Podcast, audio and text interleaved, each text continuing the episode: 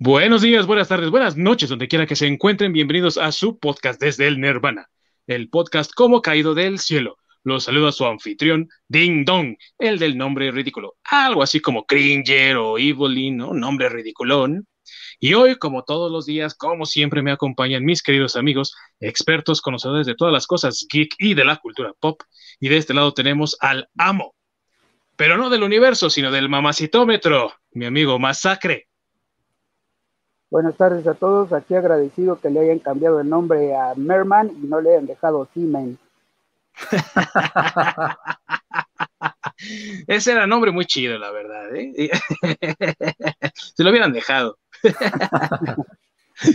y de este otro lado, transmitiendo desde el mar de cristal canadiense, cuidando ahí que el Merman precisamente no se le escape, tenemos a nuestro queridísimo conocedor de manga, Orc.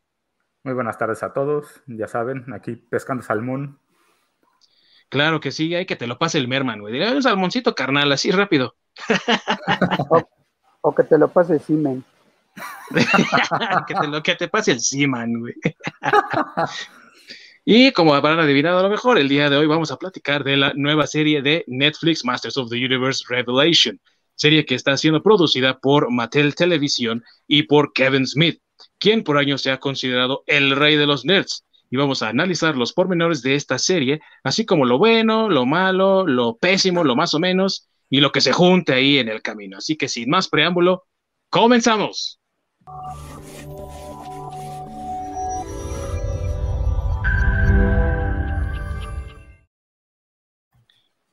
Muchas gracias a nuestro técnico residente, no me regalen más libros porque no los leo. no, ¿verdad? ¿No es ese residente? El ORC, que es nuestro técnico residente aquí, ¿verdad? Muchas gracias por esa introducción.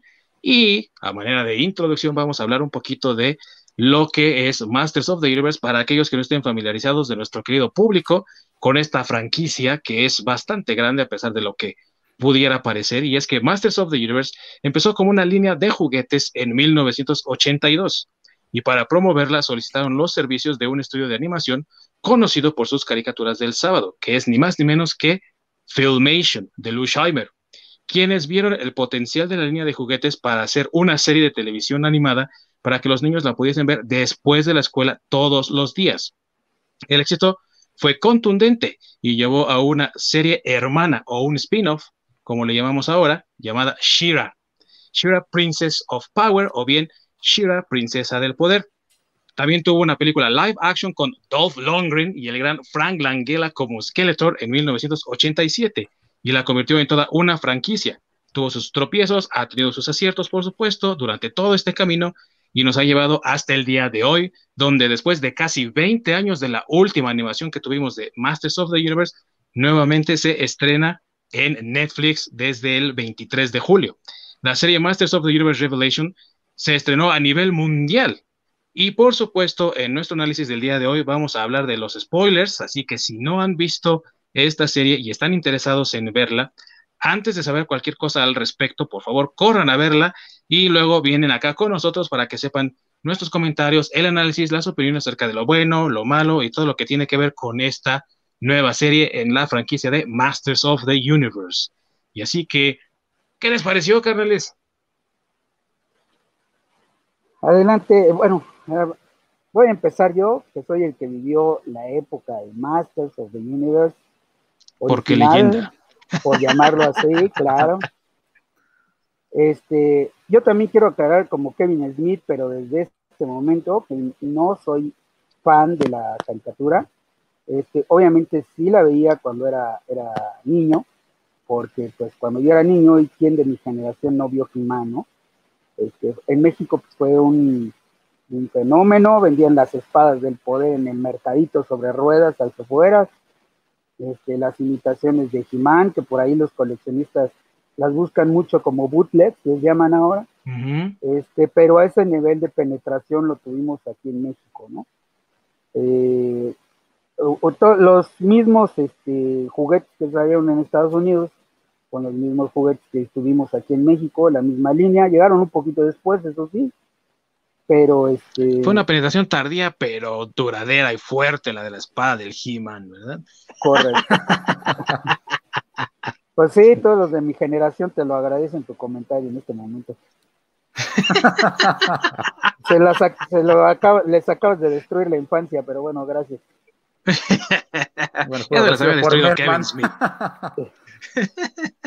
Ah, bueno, y les acabo de destruir la infancia sin, digo, sin comentar o sin entrar al tema de Masters of the Universe Revelation, que, bueno, desde el principio, eh, si, nos si ponemos atención, omitieron el nombre de He-Man.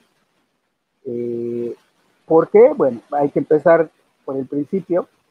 Eh, He-Man eh, y los amos del universo, o He-Man and the Masters of the Universe, eh, comenzaron eh, pues por Mattel, ¿no? Mattel en ese momento, en aquellas épocas, pues tenía Hot Wheels, tenía Barbie, pero no tenía una línea de juguetes dirigidas a los niños, ¿no? A los niños hombres, se podría decir, aparte de Hot Wheels, ¿no? No tenía figuras de acción, y para ese momento, pues ya estaba Star Wars, que, que Mattel lo había dejado pasar, este, porque George Lucas fue primero a ofrecerles eh, a ellos el, pues la producción de, las figuras. Y eh, tontamente Mattel no le dio futuro, lo dejó pasar. Y este y tómala, ¿no? Se dan cuenta de repente que fue un, un, trancazo el, las figuras de acción de Star Wars y entonces empiezan a buscar ellos qué hacer, ¿no? De, de franquicia para competirle a Kenner y a Hasbro en ese momento, que también tenían este, Joe, etcétera. Entonces, por eso comienzan a desarrollar la línea de, de, He-Man, ¿no? Eh, como bien lo dijiste al principio del programa, empiezan, empezó realmente como un, un este, eh, pues, una línea. Una línea de juguetes. Así es, una línea con accesorios, porque ellos fueron los que empezaron con eso de ponerle accesorios a las figuras de acción porque tomaron la idea de Barbie, precisamente, y como Barbie era de ellos, de ahí empezaron a tomar esa, esa idea, y este, y pues era principalmente eso, ¿no? Tratar de, de robarle un poco del mercado este, a Kenner, que Kenner en ese momento pues era quien los estaba haciendo pedazos, ¿no? Así es. Niños.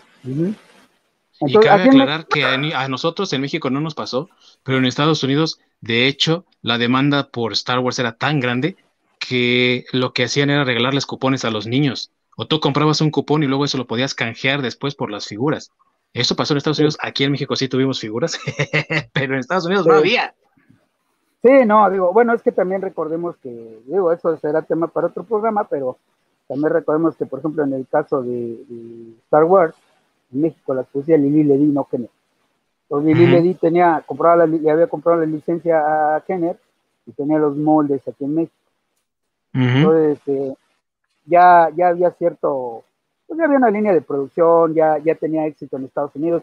Estamos hablando de otra época, cuando los juguetes aquí en México eh, que venían eh, de, Estados Unidos tardaban en llegar, o sea, había de diferencia de dos o tres años en tener pues líneas de juguetes como la que estamos hablando, ¿no? Estamos hablando de Star estamos hablando de He-Man, este, Dia Joe, eh, incluso Barbie, todos esa línea de juguetes que son prácticamente los mismos que le vendían a los los mismos en diseño, porque la calidad era otra, por eso digo que esto sería como tema para otro programa.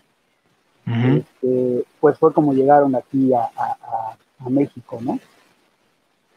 Bien, retomando lo de lo del tema de He-Man, este, pues aquí en México cuando llegó pues fue un fracaso, ¿no? O sea, a nosotros ya nos llegó ya con el desarrollo de, la serie animada. Eh, nosotros no vivimos, aquí en México no se vivió el periodo de he de, de, los cómics, porque realmente cuando empezó eh, la línea de he a venderse en Estados Unidos, se venía con un cómic chiquito, que ese cómic no lo traía. Chiquito. Así es, aquí en México ese no lo traía. En México ya venían las figuras exclusivamente, pero en Estados Unidos sí venía este como no tenían una película, no tenían un programa, no tenían nada, las primeras figuras que salían venían con un mini cómic. la idea era pues, como para ponerle contexto a he ¿no? O sea, comprar a he como a Skeletor. Contar su historia. Así es, las figuras las veías, luego luego sabes quién era el malo, quién era el bueno, pero no sabías qué interacción tenían entre ellos, ¿no? Y demás personajes, ¿no? era como para darte idea de quién era bueno, quién era malo, etcétera, etcétera. Este, y DC tomó eh, esa parte del cómic, este, se lo ofreció Mattel, y entonces de ahí se empezó a hacer una historia, ya vino el concepto de Eternia, de la espada de poder, de, que el castillo conservaba el poder, eh, que Grayskull no es, este, no es de He-Man, no es de... Y aparte lo del príncipe Adam también lo metió DC, ¿no? Porque fue antes de la serie. Sí, correcto. Y el castillo, pues como te decía, no le pertenecía, no, no era el castillo de He-Man ni el castillo de Skeletor. O sea, era, era, eh, era el castillo que guardaba o que conservaba el poder. Porque hay que tomar en cuenta que aquí el concepto principal, o digamos el concepto original era que eh, el que tenía eh, la espada era quien tenía el poder, ¿no? Y era lo que le vendían a, a, los niños gringos, ¿no? El tener el poder. Sí, así es. y de hecho la espada estaba, dividida, ¿te acuerdas? Sí, claro. Podías contar la de Skeletor. Sí, podías contar la de Skeletor y la de Simán. Era una gris y una moradita. este, de hecho, la, la, espada era como plana por un lado y tenía, la de Simán tenía el, pues se puede decir que era el macho, que para que uh las feministas, así se llama. era el macho, la espada era el macho porque tenía el, el, la, el pivote la muesca, la muesca, Así, es, y la esqueleto era la hembra porque tenía el orificio donde embonaban.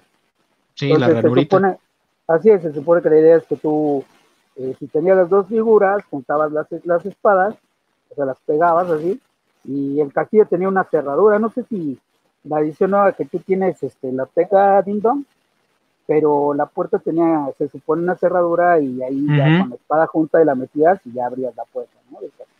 Sí, así, funcionaba el juguete. No sé si ahorita funciona igual, que por cierto está muy chido. Este, sí, funciona igual. Ah, bueno, pues ese, esa era la idea de, del castillo y de yo tengo el poder, ¿no? Entonces, eh, dándole vuelta a todo esto, el concepto que nos vendió Kevin Smith a todos, y digo, lo siento por, no lo vendió a todos, pero lo siento mucho por los que sí son fans, los que sí son coleccionistas de, Master of the Universe, pues lo que te vendió este cuate fue, y creo que ese es el, gran problema de la serie, es que te vendió que iba a continuar donde venían las caricaturas, que es una caricatura bastante sosa si la vuelves a ver ahorita, a eso me gustaría comentarlo un poquito más adelante porque sí también tenía sus restricciones. Este, He-Man tampoco mata como Batman. Este, pero es más por una cuestión de mercadotecnia que de, que de, convencimiento de los, de los creadores, ¿no?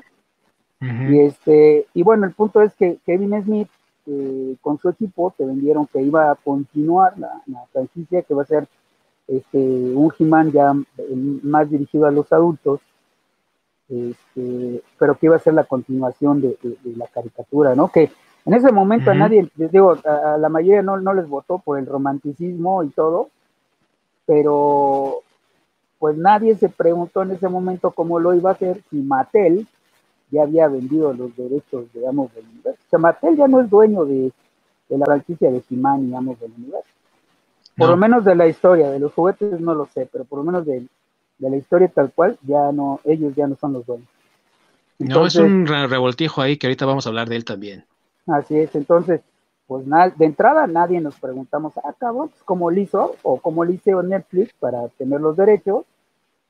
Y pues ya por eso nos entregaron esta portería, ¿no? Donde ya estamos viendo que realmente, pues, este, bueno, hubo por ahí una filtración en Twitter de un, sitio eh, grabaron una, alguien del equipo de Kevin Smith graba, eh, filtró una parte de la conversación de Tila o de los personajes y entonces en esa filtración este, eh, pues se da a conocer gran parte de la trama, ¿no? Que fue Tila es mejor que Jimán, Jimán vale por pura madre y Tila tiene una novia, ¿no?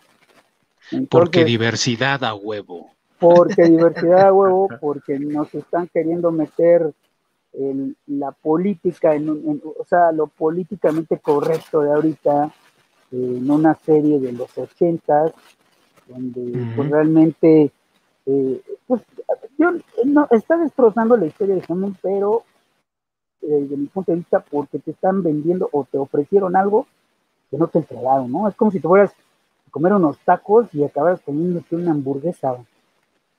O sea, tú vas y le dices, quiero unos tacos del paso, ah, sí, aquí te los doy, joven, aquí está su hamburguesa con piña, Pues creo que ese fue el problema, o sea, si tal vez desde el principio te hubieran dicho, ¿sabes qué? Pues no podemos hacer más que Universe tal cual, porque no tenemos los derechos, o no podemos presentar He-Man tal cual, o yo no sé, y te hubieran dicho, ¿saben qué? Pero va a ser un spin-off de Tila, o algo así, pues tal vez la historia hubiera sido distinta, ¿no?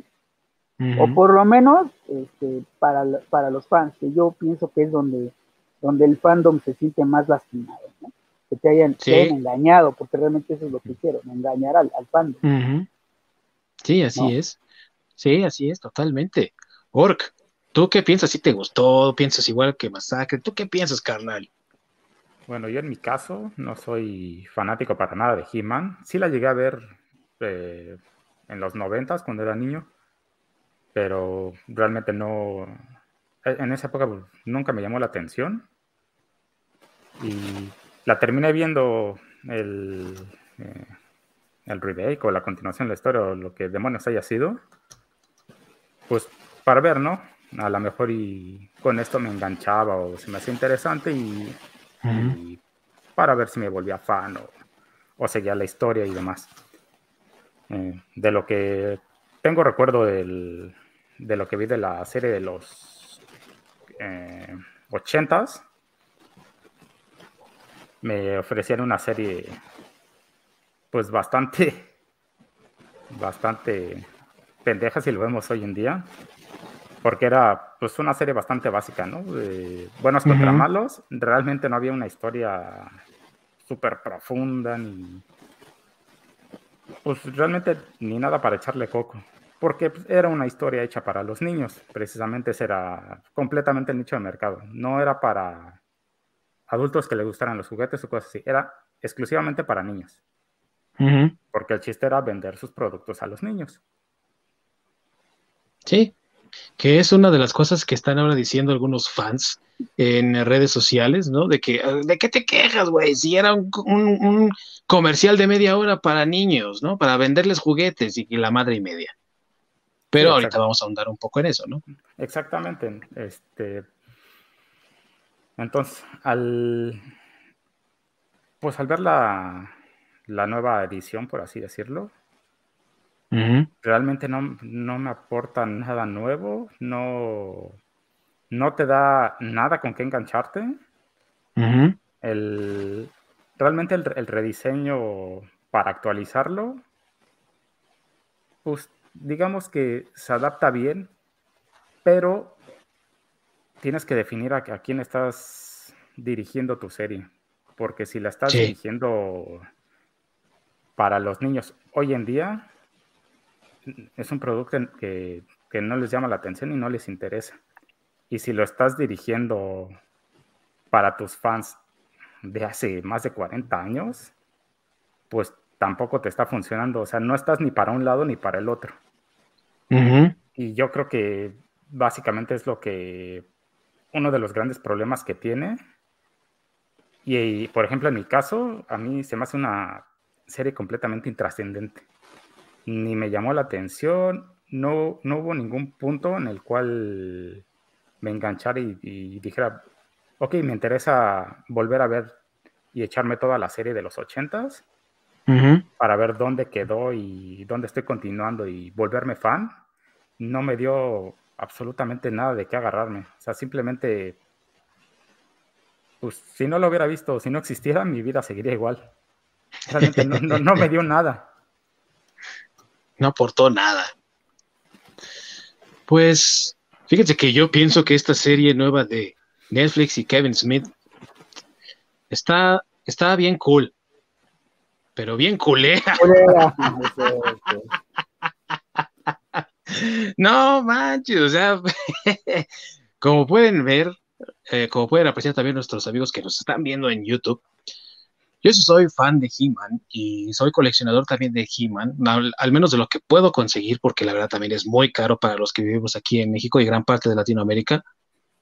Y como fan de esa época, la verdad es que no tiene nada, absolutamente nada que ver con lo que fue esa serie. Y no porque uno quiera que vuelva a ser esa serie de la que hablaba Masacre hace un rato, de que es una serie sosa, sí, ¿por qué? Porque era un tipo de serie en la que había un evento o una situación en el capítulo y era el evento del día y al día siguiente había otro evento del día y no había una continuidad. Esta serie se supone que tiene una continuidad y aparte también se supone que Kevin Smith la estuvo ofertando como una secuela de lo que pasó en los 80 y desde que lo, lo manejó así a mí me entró la duda de en dónde él cree que va a comenzar esta serie. Porque una de las cosas con He-Man and the Masters of the Universe, como se llamaba la serie originalmente, o He-Man y los Amos del Universo, es que por esa misma estructura que tenía, no había una continuidad, número uno, y número dos, nunca tuvo un final, eso es cierto, pero también porque empezaron a trabajar la serie de Shira, y como Mattel nada más les había dado oportunidad de hacer una serie basada en sus productos y Filmation solamente tenía presupuestado lo suficiente para una serie, entonces no podían hacer las dos. Así que en cuanto empezó Shira, cancelaron He-Man y nunca tuvo un final. Entonces, de ahí se empezaron a agarrar, ah, bueno, y el mismo Kevin Smith lo decía, ¿no? Esta es la continuación de la serie de los 80. La serie de los 80 no tiene un final, pero porque tampoco tuvo un principio como tal. O sea, tú puedes ver esos episodios de los años 80, que son más de 100, son como 133, 34, y los puedes ver completamente en desorden y de todas maneras estás siguiendo una situación, o sea, no es necesario verlos en orden. Entonces, ¿en dónde va a comenzar su historia? Y esa era la pregunta que yo me hacía y que pues, nadie contestaba. Cállate, es de Kevin Smith y va a ser buena, porque Kevin Smith hizo Mallrats, hizo Clerks y es bien chingón y tiene su Secret Stash, ¿no? Ahí en Nueva Jersey. ¿Y qué no viste Comic Book Man? Pues sí, güey, vi Comic Book Man, ¿no? Su serie de AMC. Y ahí mismo dice el güey, ¿no? Que nunca fue fan de He-Man. Entonces, ahora que venga a decirme que es fan de He-Man, pues no. Entonces, había esa duda de dónde iba a comenzar. Y ahora, así como comenzó y como está la serie hasta ahorita con los cinco capítulos que hemos visto en Netflix, pues la verdad, ni parece continuación, ni parece spin-off, ni parece secuela, ni precuela, ni parece que no está conectada para nada a ese mundo. Es más bien como su propia cosa, es una es un animal distinto al que teníamos en los años 80, como cuando hicieron el reboot en el 2002 de la serie y era completamente diferente. No era una continuación, no era una segunda parte, no era un spin-off ni precuela, era nada más hacer un reboot de la serie. Pero esto tampoco ah, cuaja para hacer reboot, entonces también no tiene ni siquiera su propia identidad, ¿no? Desde mi punto de vista. Y por eso es que pienso yo que falla, no tiene identidad y no tiene un punto de partida específico porque la promocionaron de tal forma, como dice Masacre, que pensaras tú, ah, estos son los personajes que yo vi cuando era morro, ahora los voy a volver a ver, voy a volver a compartir aventuras con ellos, y pues nada que ver, ¿no? Nada que ver absolutamente con lo que fue la serie de los 80. En ese sentido, entonces, la serie tiene cero en qué sostenerse por esa misma situación, ¿no?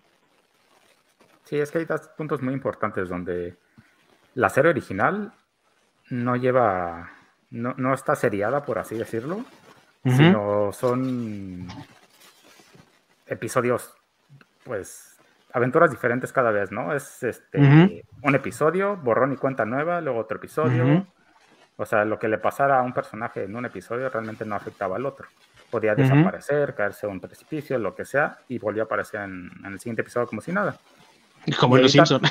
Exactamente, ándale, precisamente como en Los Simpsons, pero incluso en Los Simpsons tiene como cierta secuencia, a pesar de que sigan atrapados en el mismo año, en el mismo momento, en el tiempo, pero tiene cierta secuencia. Pero aquí sí, no, hay ninguna secuencia, vienen siendo aventuras independientes. Y luego te, te ponen el inicio de, o una continuación de una historia, de una historia que no existe y básicamente te están presentando pues las aventuras de Tila. Entonces podría haberse llamado Tila y los, ah, y los amos del universo. Les ames del universo porque hay que hacer lenguaje inclusivo. porque básicamente... La, RAE no lo reconoce.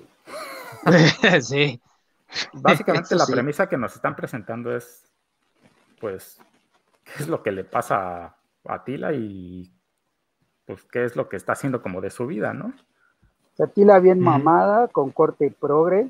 O sea, es que... Más bien de, de demente, corte de cabello de demente. Eh, eh, es que ese es el, ese es el punto, ¿no? O sea, este, a los, a, eso es, es, como una tirada a, a querer entrar con, con, con, una serie progresista o progre, como le llaman ahora, que pues no sé por qué no entienden las compañías que, es un nicho pequeño, sí, estoy seguro que sí tiene su, a quien sí le gustó, pero porque es un nicho pequeño lleno de, de, progreso feministas o neofeministas, con este, también los manginas que le dicen así a los, hombres que están apoyando en este momento, pero pues, porque realmente nada más lo apoyan sin saber, son los manginas, pues si no saben ustedes, Y este, y, pues lo malo de la serie es eso, ¿no? O sea, aparte de que te están enjaretando a Tila ahí, porque pues, inclusión a huevo, este, es una tila que si se fijan desde el diseño del personaje, es una tila,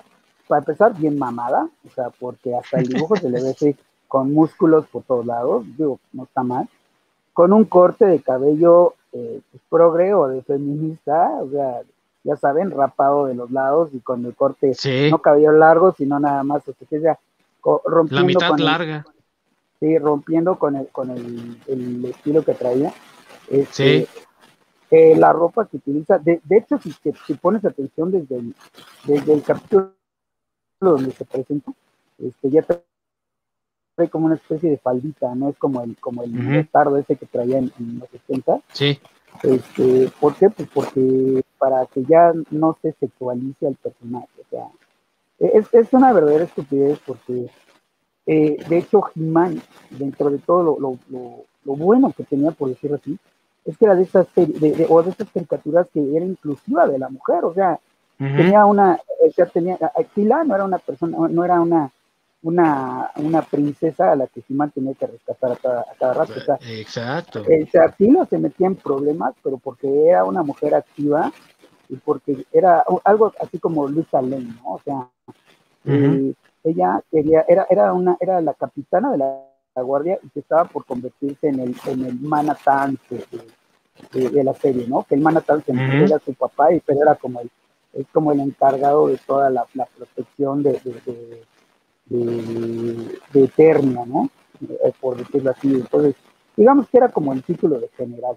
Entonces, Tila en realidad era la capitana de la guardia, o sea, no era cualquier, cualquier este, personajillo ahí, era la, capitana de la Guardia Real y que, pues, o sea, era la, próxima candidata a heredar el, este, la posición de, general de Manhattan, en este caso, de su papá, o sea, ya estaba ahí, o sea, yo no entiendo por qué o, dónde se está perdiendo ese, ese tema, o sea, quieren inclusión, ustedes la tienen, o sea, aprovechenlo, no tienen por qué cambiarle el, el corte cabello y hacerla este, sexual, porque pues digo, aunque no está declarado, le ponen ahí a un personaje que sí existe en los cómics, que, que sí. existe en los cómics, pero es pelirrojo también, eso es otra otra chica pelirroja y que eliminación de pelirrojos a, a todo lo que da. claro claro o sea este, también es otra pelirroja que aquí es que son del diablo los pelirrojos güey.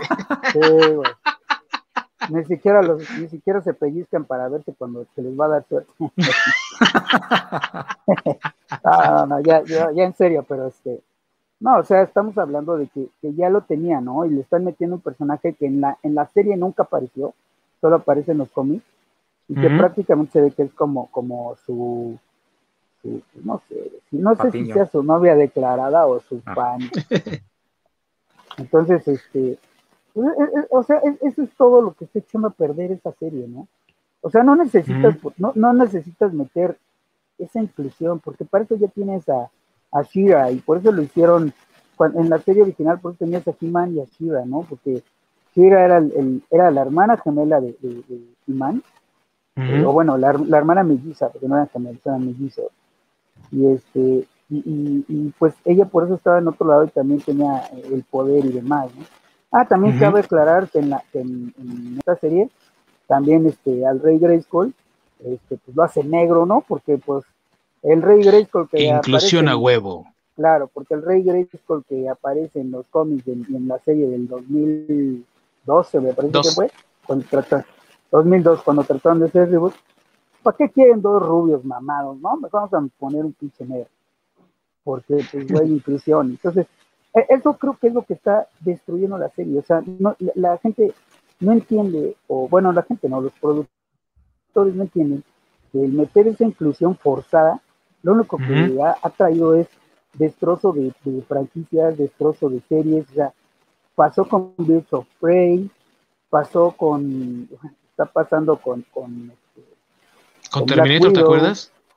con Terminator también, o sea, las inclusiones forzadas no han generado este, ganancias y no entiendo por qué lo siguen De verdad, ¿eh? o sea, aquí, antes que el entretenimiento para todos, pues, para los estudios y las casas productoras y más, es un negocio.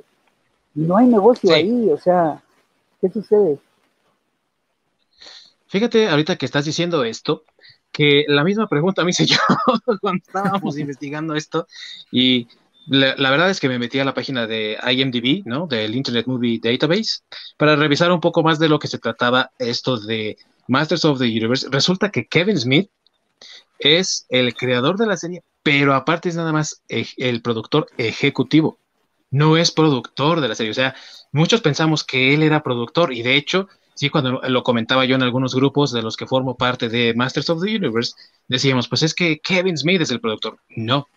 Resulta que él nada más es el productor ejecutivo, es el creador del show, o lo que le llaman en inglés el showrunner, que es el que supervisa a los escritores y supervisa que todo corra de manera adecuada. Y aparte escribió el primer capítulo.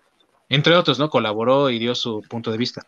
Pero el verdadero productor es un, eh, el presidente de Netflix, es un ejecutivo de Netflix llamado Ted Biaselli. Y resulta que Ted Biaselli era eh, actor de doblaje en Estados Unidos y cuando entró a Netflix, él se ha dedicado a revisar el contenido original de Netflix. Y si te das cuenta, la mayoría del contenido que produce Netflix es progre, ¿no? O tiene una agenda, o tiene alguna cosa de por medio que le da esa connotación de progre o cualquier otra que le queramos poner del mundo moderno ahorita de, la política moderna que estamos viviendo. Y es también la persona que supervisó y que apoyó los proyectos como el de Sabrina, no sé si vieron Sabrina en Netflix alguna vez o algún episodio o algo, ah, y es la cosa, y ah, estarás de acuerdo que es la cosa más progre que hay. sí, bueno. Y es una basura, ¿no? Entonces, este Black Lightning.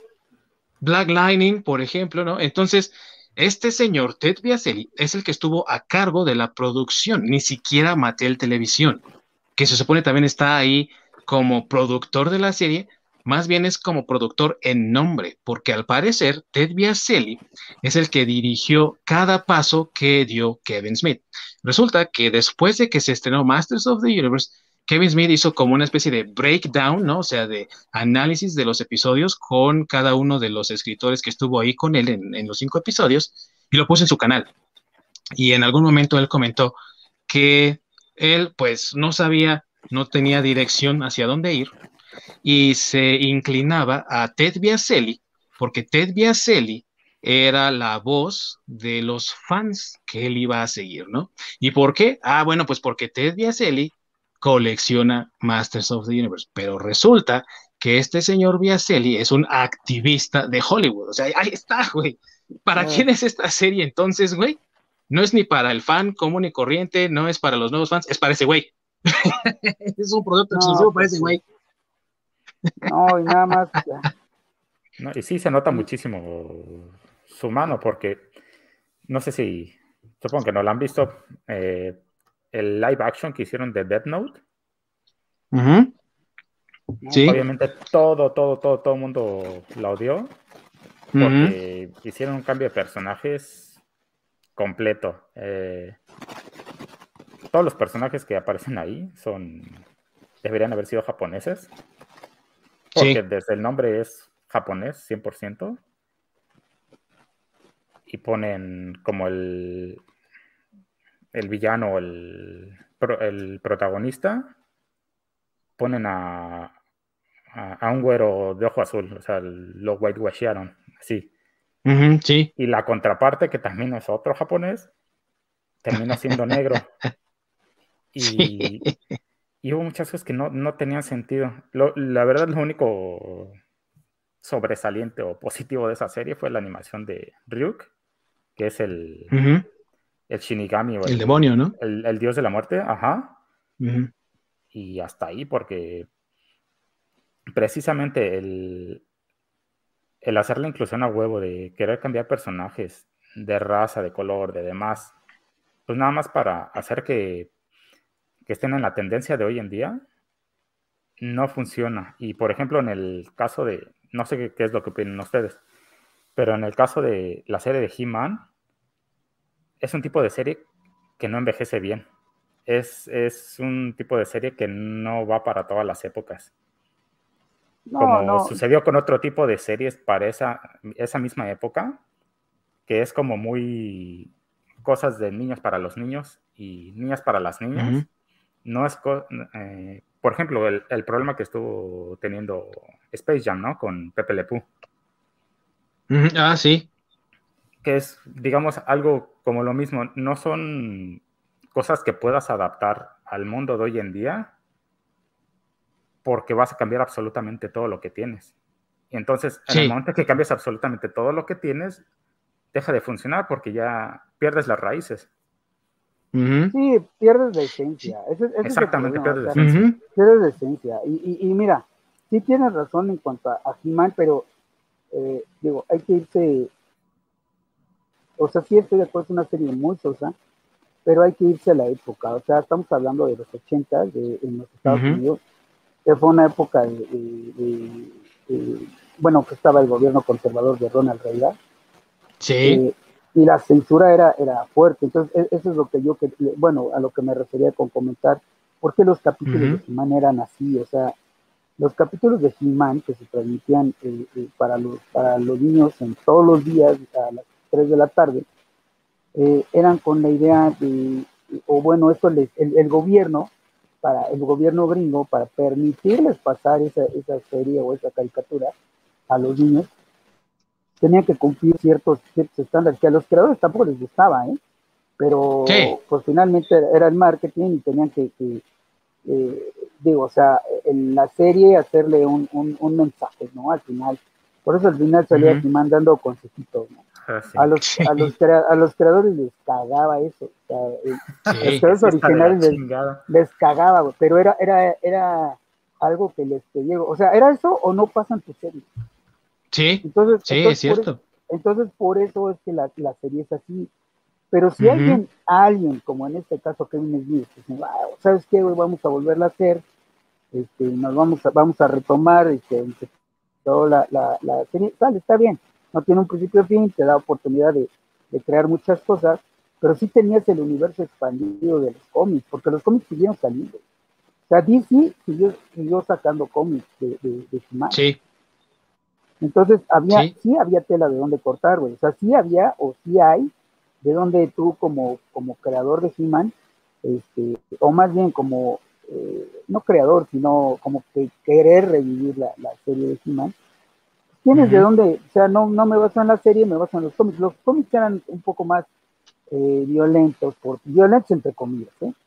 Este, digamos que tenían más acción, eran más, este, eran un poco más rudos, pero porque no tenían el límite tanto de la censura como, como la tele. Eso sí, Jimán seguía sin matar, que ya fue algo que, este, que el gobierno gringo le impuso en cierta forma, ¿no? Por eso decía que era más de de marketing esa decisión que de convicción. O sea, Jimán no podía, no podía, no podía matar, porque no le puedes presentar eso a un niño pequeño en la tele a las 3 de la tarde. Entonces, uh nunca mata, nunca igual que Shira tampoco nunca mata. Este, y en Shira está peor porque Shira no podía usar la espada. ¿eh?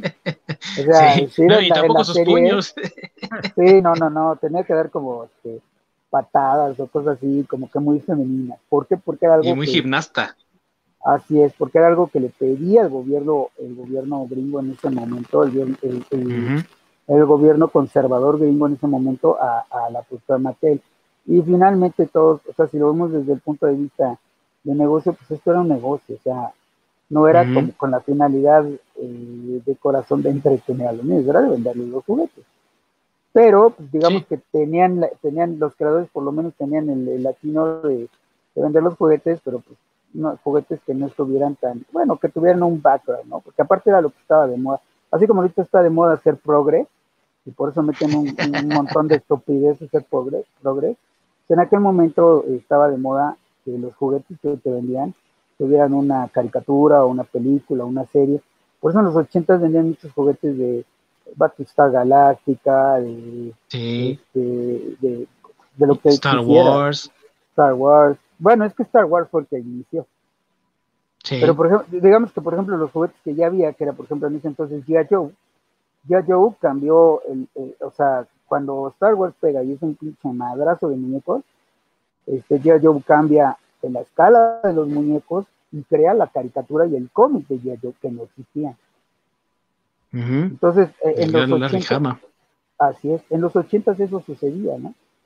Y, no se, y no se basaban tanto en, en, en, si eras si era un niño pobre, si era un niño rico, si, era una niña, si era un niño, o sea, era, todo dentro de, lo mismo, ¿no? Y, y, digamos que aparte era un, target dirigido, o sea, He-Man estaba dirigido a los niños. Y por eso también crearon Shira, ¿no? Para que fuera algo dirigido a, las niñas. Que ya tuvieron la suerte, la suerte de que había niños que les gustaba Shira y les gustaba He-Man. Pues bueno, qué, padre, ¿no? Pero en realidad el, target era He-Man para los niños y Shira para las niñas. Sí, de hecho, creo que el, el 20% del mercado de He-Man era niña curiosamente. Así es. Por eso, como vieron que las niñas se interesaban por ver He-Man y que le estaban viendo, pensaron, bueno, ¿qué podemos hacer para atraer a las niñas? Entonces Mattel, también viendo que incluso He-Man superó en ventas a Barbie, que era algo que no había pasado desde que Barbie había sido introducida al mercado, dijeron, aquí ya hay material para también ofrecer algo a las niñas. Vamos a ofrecerles una figura de acción que ellos puedan, que ellas puedan usar también como Barbie, y eso es Shira. Y la serie de Shira viene también de ese concepto, viene de la idea de que las niñas veían He-Man. Y después de que se introdujo Shira, también los niños veían Shira. Y de hecho, tanto era el, apego y el atractivo de Shira para los niños que He-Man aparecía también en Shira. Había un, Hay un montón de capítulos que son de la serie de Shira, donde sale He-Man. Así es, así es. Sí, o sea, es que, es que vuelvo a lo mismo. O sea, vamos, ese, ese es un tipo de inclusión y no es una inclusión a web. O sea, es, inclusión hecha bien. Eh, es, exacto, es inclusión hecha bien, o sea, porque estaban vendiendo una muñeca que era Shira, que es un superhéroe. La mujer era el superhéroe, la, la mujer ahí era el protagonista, la mujer era la que tenía el poder y la mujer era la que dirigía la rebelión, porque digo, Jimán era el, hijo de, los reyes, era un príncipe, y defendía un, un, gobierno, si quieres verlo así, ¿no? Y, y en, en, la serie de Shira, ¿no? O sea, en la serie de Shira eh, eh, eh, estaban conquistados. Sí. Y, Shira y, sus compañeros eran los rebeldes, o sea, estaban luchando contra un, contra un imperio galáctico, un, o un imperio invasor, más bien, ¿no? así, es. Entonces, que le este daba también profundidad a la serie, o sea, era mucho más profunda que He-Man incluso. Así es, así es. Entonces, eh, eh, ese tipo, eh, vuelvo, al mismo, ¿no? Eso, eso, sí es un, eso sí es una verdadera inclusión. Sin estarlo. y también por las princesas. ¿Te acuerdas las princesas que acompañaban a, Shira como mermista y todas ellas, que también eran mujeres fuertes, tenían poderes y habilidades? Así es, así es. Aunque sea dirigido a las niñas. Y creo, digo, esto nos lleva de la mano, y eso también es pues, mi conclusión y mi idea, que el tener algo para un target bien definido este, te hace que puedas crear cosas bien, que, te, que abarques todo, todo un, nicho social, porque sí, estoy de acuerdo que todos somos diferentes, y eso es lo que hace el manga. Entonces, yo creo que por eso el manga le está comiendo el mandado a, a, todo el cómic este, gringo, ¿no? Porque está sucediendo lo mismo. O sea, Sí. Así es, porque todo, en, el cómic está haciendo lo mismo, este, inclusión a huevo, este, autores progres, escritores progres, y están echando a perder los personajes, este, y, sin embargo el manga japonés pues no, no tiene esa, esa eh, no, no, tiene necesidad de hacer eso, porque tiene como, tiene divisiones este, dirigidas eh, especialmente para, para, para el mercado, ¿no? Que digo, eso lo debe saber mejor el Or, que es el nuestro experto aquí en manga, ¿no? Sí, ahí sí, meternos en, otro, en otro pedo y nos va a llevar mucho tiempo. Así es. Pero si quieren saber más de eso, amiguitos, por favor, sintonícenos en el próximo episodio porque precisamente vamos a hablar de este desmadre, de cómo el manga ha vencido completamente al cómic americano. Así que si no se lo quieren perder, aquí el, eh, la próxima semana por este mismo canal. Fíjate que ahorita mencionaste algo muy importante, Masacre, cuando dijiste que DC tenía varios cómics y que esos cómics se podían haber utilizado porque para muchos fans también fue un gran desconcierto que, como ya les dije, también Mattel Televisión tenía representación en el programa. Se supone que había un productor que estaba conectado a este proyecto.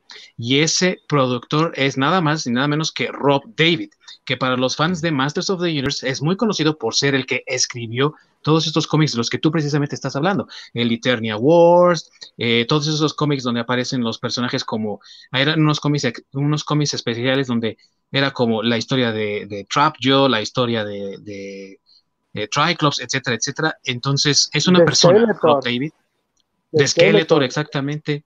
Porque ahí viene el origen de Skeletor, ¿no? Sí, así es.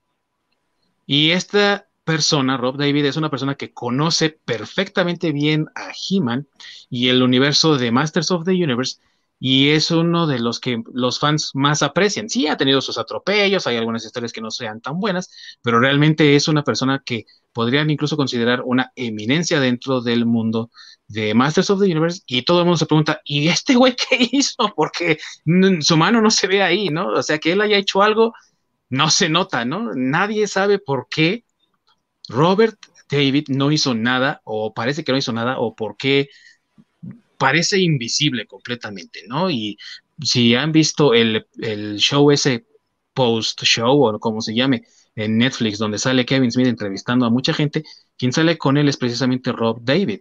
Y nada más hace eso el güey, ¿no? Y se ve hasta incómodo cómo actúa, cómo, cómo se presenta. No sé qué papel haya tenido, pero parece que realmente no, no estuvo para nada ahí, ¿no? Invisible completamente. Sí, no, y, bueno, es que hay muchas cosas, o sea, digo, pudieron haber manejado la inclusión en, otro tema, ¿no? O sea, por ejemplo, este, la raza, la que es minoría ahí en el, en el mundo de Eterna, que son los que tienen la piel de color azul. Este, ¿Los GAR o los Trollan? los, los GAR, ¿no? Son los GAR. Los, GAR, que, son, como los del color de Skeletor. Ándale, que, es la minoría, ahí en, se supone que es la minoría en, en Eternia, porque este, vienen de otro, de otro planeta. Este, Llamado De hecho, se llama Pitofivilla, güey. La Pitofialdea. Pues, pues ellos, eh, eh, digo, ahí es por donde podrían haber hecho el tema de la inclusión, ¿no? O sea, hay una raza que es minoría y que vive aquí en Eternia y pues que nadie los pela, pues lo tenemos que dar su lugar, porque aparte se supone que, ellos son marginados, ¿no? Porque son como refugiados de otro planeta que, es destruido, ¿no? Bueno, esa es, esa es la historia en el, cómic. Este, el planeta de, eh, donde están ellos, porque tienen, bueno, es que todo esto lo cuentan en, en, una saga, por eso les digo que el universo este, expandido de, de, digamos, del universo tenía de dónde cortarle, o sea, se supone que, que Eternia este, era una tierra como de bárbaros, ¿no? Y demás, que se llamaba Preternia. Ahí es donde, por eso todos están vestidos de bárbaros y, la frega. Y la tecnología es del planeta, del planeta de, estos cuates, ¿no? De, del gas.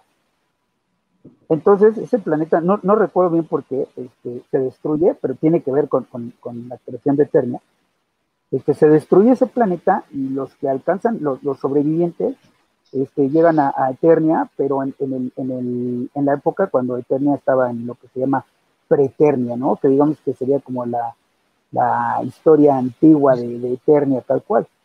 Y este, sí, como nuestra prehistoria.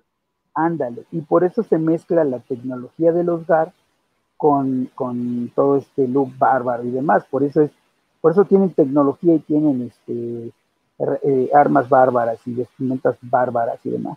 Sí, no, la combinación de magia y ciencia ficción. Exactamente. Pues.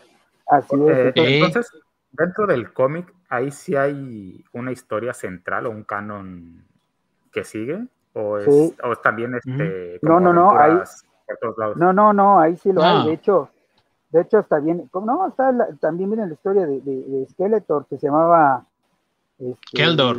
Bueno, Keldor, ajá. Y que Keldor es hermano del, rey Randor, que es el papá de Jimán. Ah, sí, es un medio hermano porque su papá anduvo de Coscolino. Así es, así es.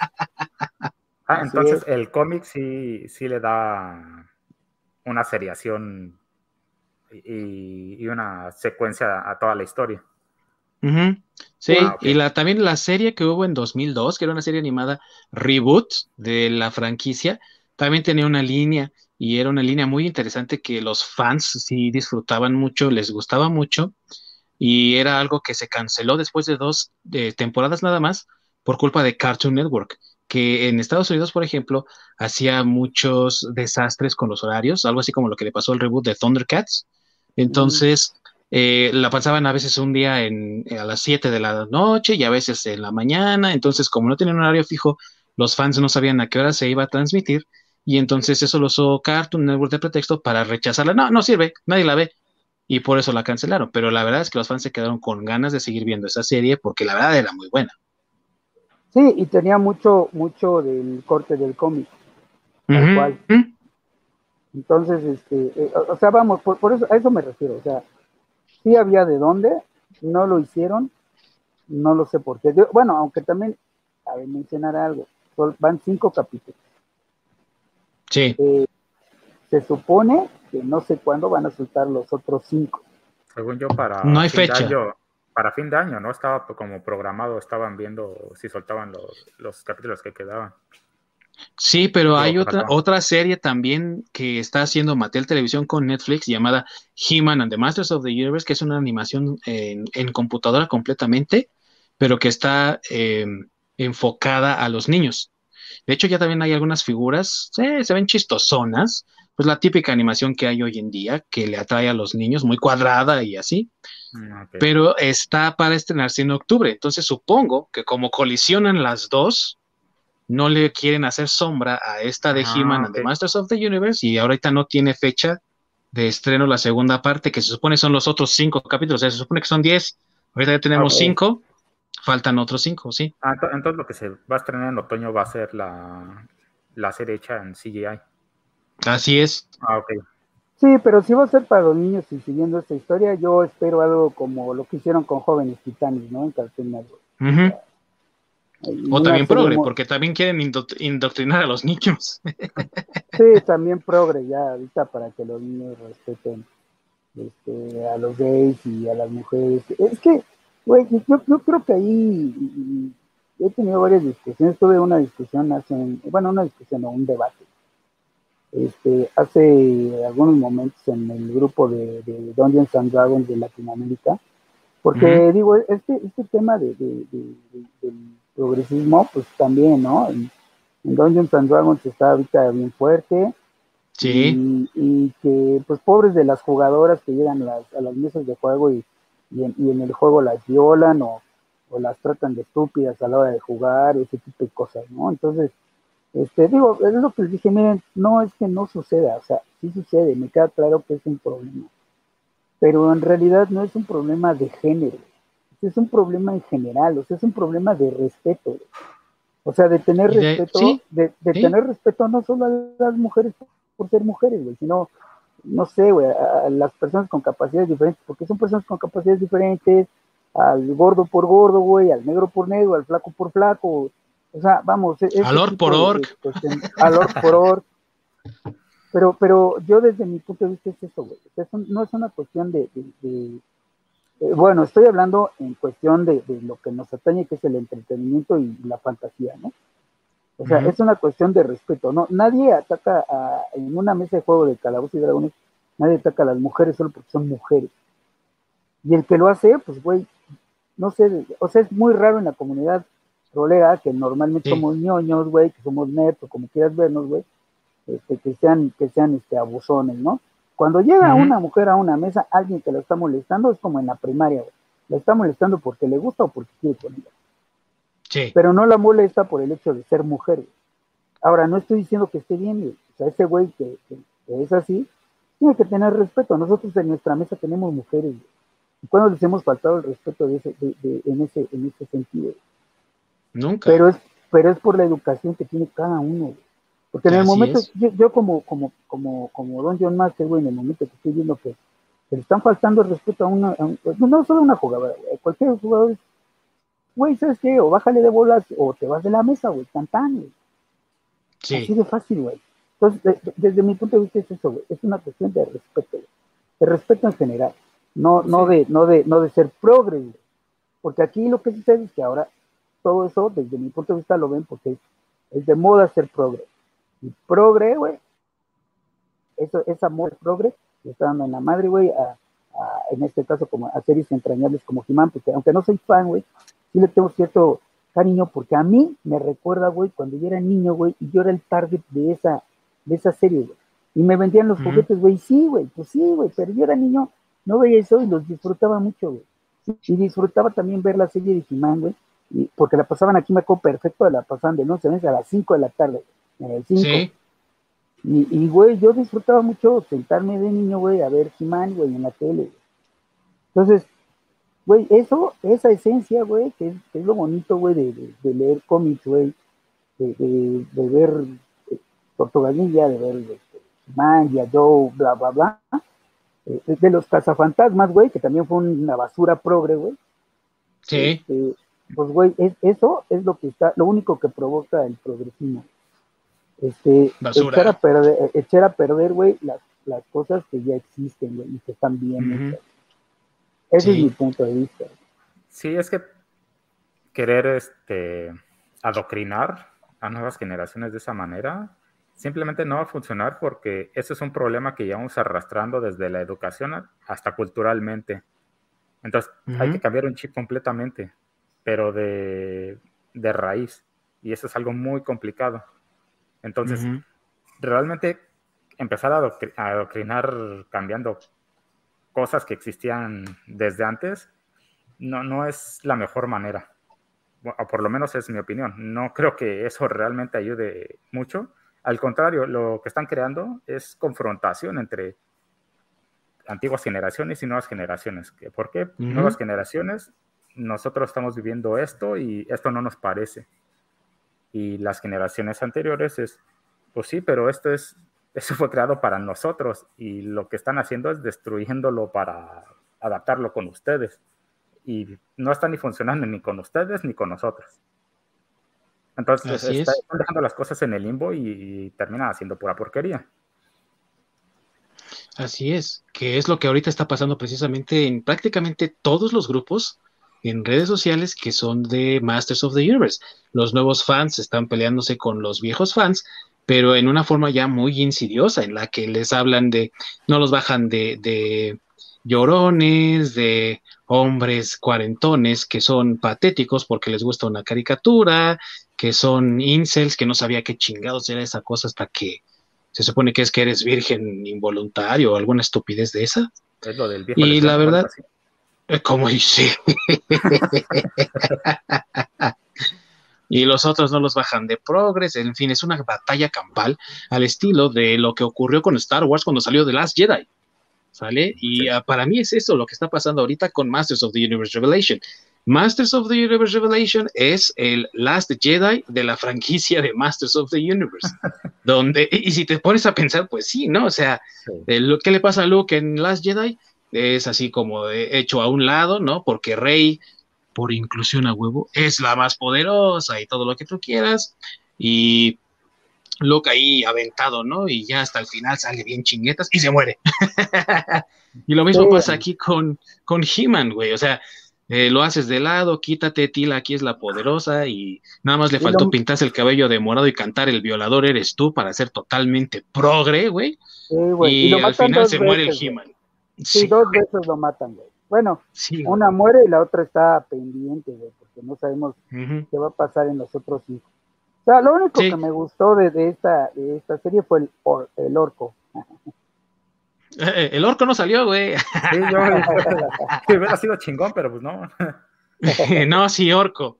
Orco, el personaje de He-Man, que todo el mundo, la verdad, y eso es otra cosa que también pasó en, en, en YouTube, de hecho, que toda la gente de ese, de ese tiempo, de esa época, decía, ay, Orco, y qué bonito, y como el personaje muy carismático, y que Kevin Smith pintó de que nadie lo quería, ¿no? Y, ah, pinche Orco, nadie lo quiere, es un inútil, un desgraciado, y por eso lo puso así bien inflado y con esos poderes ahora, y lo mata, a lo mejor eso fue porque me escuchó, porque yo sí, de la serie inicial, detesto, detesto a Orco. Es un personaje pendejazo, así, horrible. Pero ya lo viste más grande, güey. Sí, ya. No, de hecho lo vi como niño todavía. En los 90 pues, yo era niño. Pues sí, pero ¿cuántos años tenía? En los 90 que tener entre de 5 a 10 años más o menos lo debe haber visto. Mm, entonces, y, y era un personaje infumable, lo detestaba y eso que saliera al final diciendo estupideces y luego más lo que era, no, eres un estúpido, así que come frutas y verduras. De bueno. Pero ya también en los 90 ya había otras cosas, ya estaba la serie animada de, Batman, ¿no? De Superman, Tiny Toons, que eran eh, caricaturas más irreverentes, más serias. Entonces regresas a ver algo como He-Man y si dices, güey, ¿cómo me gustaba esto, no? O en el caso de los más jóvenes, en los 90, ¿no? Que eran niños, güey, ¿qué es esto, no? ¿Cómo les gustaba esto a ustedes? no, o sea, sí, pues, pues de, los, personajes, había unos que me gustaban como este Man at Arms, que a mí se me hacía una chingonería. También sí. Skeletor me, me, gustó mucho, pero sí, no, Orco. Eh, eh, lo veía, hablaba y la estupidez que decía y ahora voy a hacer magia y, oh no, la cagué y ya, ya, güey, ya, cállate. Lástima que no te puedes morir, pero ya. Pues es que siempre tiraba, tiraba el dado muy bajo, güey. Sí, güey, es, que era, es que era el bufón de la serie, güey, vuelvo a lo mismo. Échale una ojeada a los cómics, güey, y no, no, no está tan güey. No, no, claro. a, mí se me sigue haciendo un personaje fumable. Y luego aquí lo quieren redimir como el, el, el mago incomprendido y, y entonces hago el, el, último sacrificio para redimirme. Y, y la, la, verdad, eso se me hizo como. Lo intentaste redimir muy barato. Te quisiste piratear lo que hizo Tony Stark en Endgame Dice, eh, no, la verdad no le queda. O sea, es un personaje pendejo y ¿de qué lo vas a, redimir? ¿Matándolo? Nada más porque era incomprendido y, y luego te intentan pasar la historia, ¿no? Para que intentes tener este, compasión o un poco de empatía. bueno, es que, es que sí te, pasa te, te buleaban porque estabas pendejo, pero pues lo pendejo no se te quitó, güey. O sea, no, no, no, hiciste nada por, ni por mejorar. Y originalmente, pues, la verdad ni te importaba mejorar. O sea, realmente, pues, hacías pendejadas y te reías y no pasaba nada. En esta, pues en esta, en esta serie me intentas decir de que, ah, no, pues es que siempre estaba deprimido y me quieres hacer una historia, pero así súper profunda de cómo es que sufría Orco. Güey, no te la compro, estás un pendejo, así simple. Pues es que es lo que dice, es lo que dice Dingdom, ¿no? O sea, este, es que también en la serie lo pinta muy, muy pendejo que o bueno, sus escritores. Este, pero en realidad no era, no era tan así. E, en la serie, en, en, la serie animada, digamos así, ahí sí porque era la parte como cómica, entre comillas, ¿no? Cómica para los gringuitos de esa época. Este, pero en el cómic este, ya si lo ves, era más como la parte de la, de la conciencia de, de Jimán, ¿no? O sea, era como más el, mediador, por decirlo así, pero es que vuelvo a lo mismo, o sea, sí había tela de dónde cortar, o sea, Orco en, la, los cómics no tan como en la serie animada, estoy completamente de acuerdo contigo, pero era porque tenía que cumplir ese personaje ciertos estándares. Era el personaje que dejaba contento a la, a la a la comunidad este, eh, conservadora, eh, incluso al, al, presidente del, proyecto de Filmation, hasta en la serie de, de Grayskull, de, por el poder de Grayskull, si lo ven, ahí lo menciona su hija, ¿no? Era su, era su personaje favorito. ¿Por qué? Porque era el, la, como la entrada del conservadurismo a, la serie de he Era lo que representaba Orco, lo que, lo que la asociación de padres, por decirlo así, güey, o, o, el equivalente a Provida en México, güey, quería ver este, reflejado en esa serie que iba dirigida a sus hijos. Pero. No, y sí dijiste bien, era una asociación de padres que de hecho sí estaban muy metidos en eso de la censura. Pues ya ves, eh, esos mismos padres que cancelaban, censuraban He-Man eran los que decían: ¡Ay, no! Dungeons and Dragons es satánico, mis hijos, ¿no? exactamente, exactamente. Pero vuelvo a lo mismo, o sea, es que, es que hay que ubicar, hay, hay que ubicar la época en que salió. Porque aparte, pues, digo, sí entiendo tú en los noventas, pero para los noventas ya tenías eh, después de He-Man fue Tortugas Ninja, güey, que ya fue otro, Transformers. Algo diferente. Ajá. Eh, no, Transformers era un poquito antes, ¿no? Transformers es de. más o menos de la misma época, pero un poquito, como un año o dos después. Ajá. Aquí ah, bueno, pues ya tenías Transformers, ya tenías Tortugas Ninja, ya tenías Silverhawk, ya tenías este, incluso eh, Thundercats, ¿no? Para esa época, o sea, cuando tuviste la repetición ya había pasado todo eso. Y ya no estaba Reagan de presidente en Estados Unidos, güey, el conservadurismo ya había este, bajado un poco, güey, ya tenías tratado de libre comercio en México, güey, ya te llegaban cosas casi casi a la parte en Estados Unidos, güey. Entonces, eh, vamos, vuelvo al mismo, ¿no? La época de Jimán era una, fue una época distinta, este, que nos tocó vivir a los, a los cuarentones, que ahora nos hacen burla, güey. Pero pues como dice Dindon, ¿no? Lo único que está este, provocando esto del progresismo, es etiquetar todo, ¿no? O sea, ya, ahora ya estás dividiendo este, hombre o mujer, generación de hierro, generación de cristal. Este, incluso, güey, me he topado con comentarios tan idiotas, güey, de, de, de, niños, güey, porque son centennials, ya ni siquiera millennials, güey, que llaman este baby boomers a, mi generación, güey. O sea, no tienen idea, güey, de lo que de lo que es la generación de baby boomers. O sea, los baby boomers, güey, son las personas que ahorita tienen 60, 70 años. Sí, son, es, se llama Es esa generación, güey. Entonces, eh, ya ni siquiera tienen ese, ese concepto, ya nada más es hablar por hablar, güey, sin tener una base, güey, o un conocimiento este, ya real de, de, lo que están hablando, ¿no? No saben de lo que hablan. La cuestión aquí es ese tratar de poner esa radicalización, de poner esa imagen, de poner esa representación en, el entretenimiento. Entonces, tú ves ahorita a Tila con el cabello como lo tiene en la serie, con esas ropas bien machorras, si lo quieres ver así, y es el prototipo del tipo de mujer que, que ahorita están poniendo en todos lados, ¿no? Lees un cómic, ese mismo tipo de mujer con la cabeza a la mitad rapada como enfermo mental. Y es lo que están tratando de hacer, están eh, tratando de insertar ese tipo de pensamiento en el entretenimiento siempre, en todo momento, incluso cuando el target, como es en este caso, se supone es gente que creció con esta serie y que no le interesa realmente ese tipo de, situaciones, y ahí lo tienes, a huevo, se lo estás poniendo, a huevo lo estás insertando, le estás dando a Tila eh, mayor protagonismo, pero aparte también le estás dando una actitud que no es la propia de Tila. ¿Por qué voy a esto? Porque ahorita quisiera que habláramos de la escritura, ¿no? De cómo está escrito este show, porque no sé qué piensan ustedes, para mí Tila es el peor personaje de toda la serie, porque si se dan cuenta es al principio, cuando muere He-Man y se entera ella que Adam y He-Man son la misma persona. Eh, ay, ¿por qué me escondieron el secreto? ¿Saben qué? Estoy muy enojada con ustedes porque me escondieron el secreto. Ya me voy, ya no voy a estar aquí, ahí nos vemos. Y después, ya al final de la serie, cuando encuentra a Adam en el cielo, ¿no? Que es preternia. Ay, Adam, qué pena que te hayas muerto, me da mucha tristeza que te hayas muerto, pero ¿qué hay de mis sentimientos?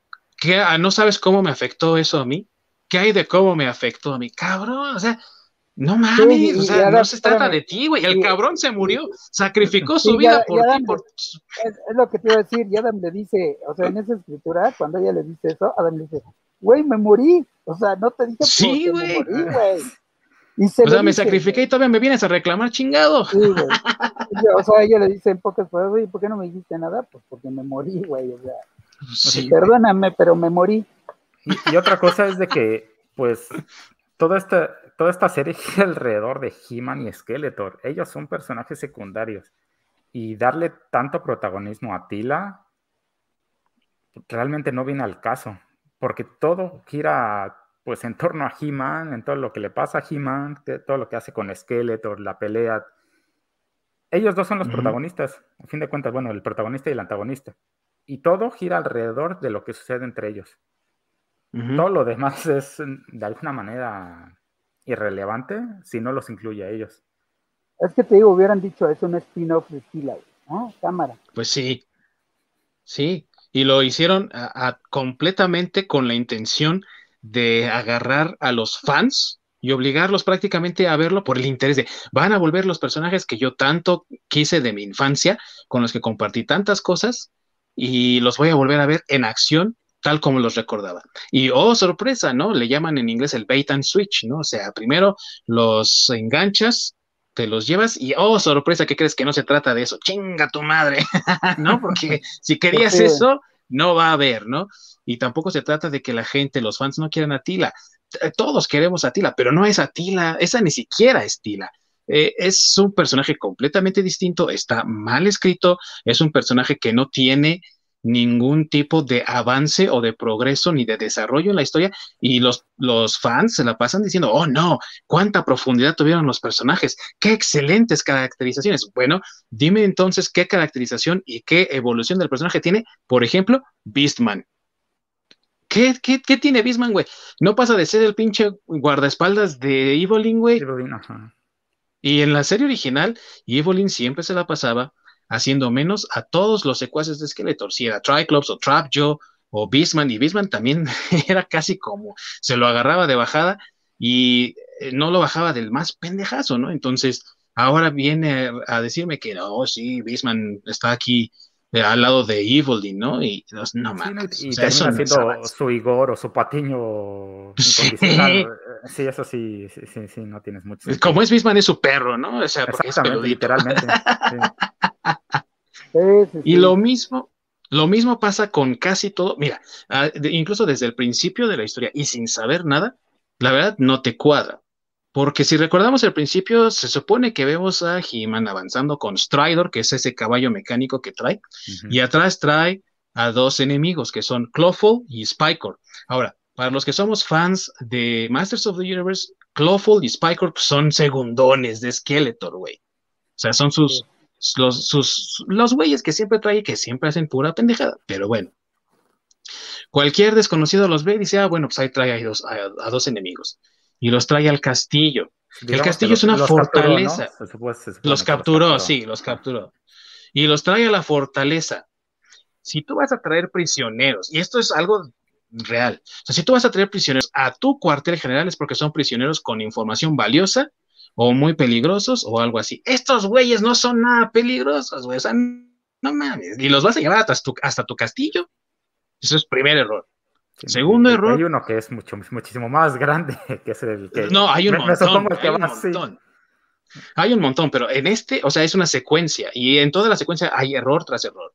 Segundo error, vuela Sorceress transformada en Soar, que es ese halcón en el que se transforma y es su forma más vulnerable, ya que saliendo del castillo ella no puede salir en su forma humana, tiene que salir como halcón y no puede ocupar su magia. Entonces, le estás diciendo a Skeletor, aunque todavía no sabes qué es él, que tienes esa forma y en cualquier momento que vea a un halcón ahí en el vuelo, órale, cabrón, una bala o algo, lo que sea, y ya se muere, güey.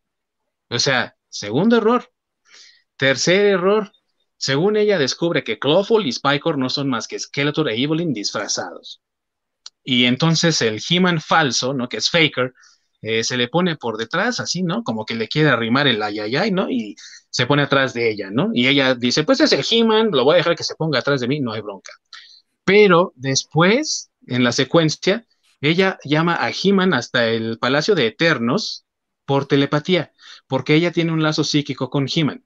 A ver, cabrón, entonces, desde que llegó el, el Faker, ¿no te diste cuenta que no era él? O sea, no, no, no conectaste el cerebro, no se te ocurrió usar la telepatía, tu lazo psíquico se acabó, se puso tonto, no, no le llegó el wifi y no, no sabías que era él, O que era el fake. Todavía no lo vacunaba. Todavía no lo vacunaba y no sabía que era él, güey. Entonces, no más, o sea, ya van tres o cuatro errores en esa secuencia que dura como 10 segundos, creo. Y lo peor de todo es que la agarra el faker, ¿no? Ahora sí por atrás le da así como ese abrazo del metro a las 7 de la mañana, ¿no? Bien apretado. y, y la meten al castillo, donde ella se libera de Faker y ahora sí llama telepáticamente a He-Man. No pudiste llamar a He-Man antes cuando estabas afuera del puto castillo y no pudiste liberarte de ese güey afuera. Tenías que esperar hasta que te llevaran adentro, donde está el secreto del castillo, para liberarte de ese güey. O sea, es error tras error tras error. Muy mal escrito. Si me lo preguntan a mí, está muy mal escrita esta serie. No, y de, y de entrada, ¿para qué los llevas al castillo si el castillo no es una prisión, no? Exacto. Tiene un calabozo, pero no es, esa no es su función. Exactamente. Entonces, sí, no, no, o sea, es que sí está mal escrito desde el principio. Digo, la secuencia de acción desde el primer capítulo está padre, en el sentido de que ves los juguetes que tenías, ves los vehículos de juguete que muchos luego no salían en la serie, o salían ahí este, en, un, en un cameo muy pequeño, y aquí donde ya los ves en acción dices, ah, sí está chido, y, y también cuando ves este al vato o sea, toda esa secuencia está padre hasta que matan a Jimán, ¿no? Sí. o sea, me estoy viendo la secuencia de la batalla, o sea, toda la batalla está chida porque en realidad sí se pelean con, con, o sea, sí es una pelea como yo creo lo que la mayoría de, la gente esperaba, ¿no? Pero pues dura, ¿qué? ¿Dos minutos? Pues yo sí, a lo mucho. regresando a la secuencia inicial, pensé que ibas a tocar un detalle que se me hizo así súper evidente y que no tenía mucho sentido, en el que llegaran en un caballo. ¿Y por qué no llegó en Battlecat? Está bien, ¿no? Sí. Porque siempre, siempre, siempre, siempre va trepado en Battlecat. Sí. Y no lo mencioné porque sí, en algún episodio usó a Stridor, pero realmente Stridor era en las figuras, ¿no? En los paquetes de figuras venía con Fisto que Fisto es ese cuate que tiene así como un puño muy grande que sale ahí en, la batalla que menciona Masacre atrás de Tila. Y venían siempre juntos en un pack, ¿no? Especial, era Stridor y, Fisto. Pero sí, lo llegó a usar tantito en la serie, ¿no? En, la caricatura. Dices tú, bueno, también. Sí, pero aún así te lo. Pues, Battlecat te lo venden con He-Man, no te lo venden. Eso, sí. Con, no hay manera que utilizara otro vehículo porque no estaba justificado. Oye, y el villano de, el que era el, digamos, el equivalente de Fisto, ¿te acuerdas cómo se llamaba? Era uno igual, pero era japonés, se supone que tenía su manita así de, como en posición de, karate. de que iba a ser Y venía también con otro caballo. Ajá, y, sí, ese era con Jitsu. otro caballo. Ah, ya. Sí, Jitsu se llamaba. Sí, y venía con otro caballo, lo que cambiaba era el color.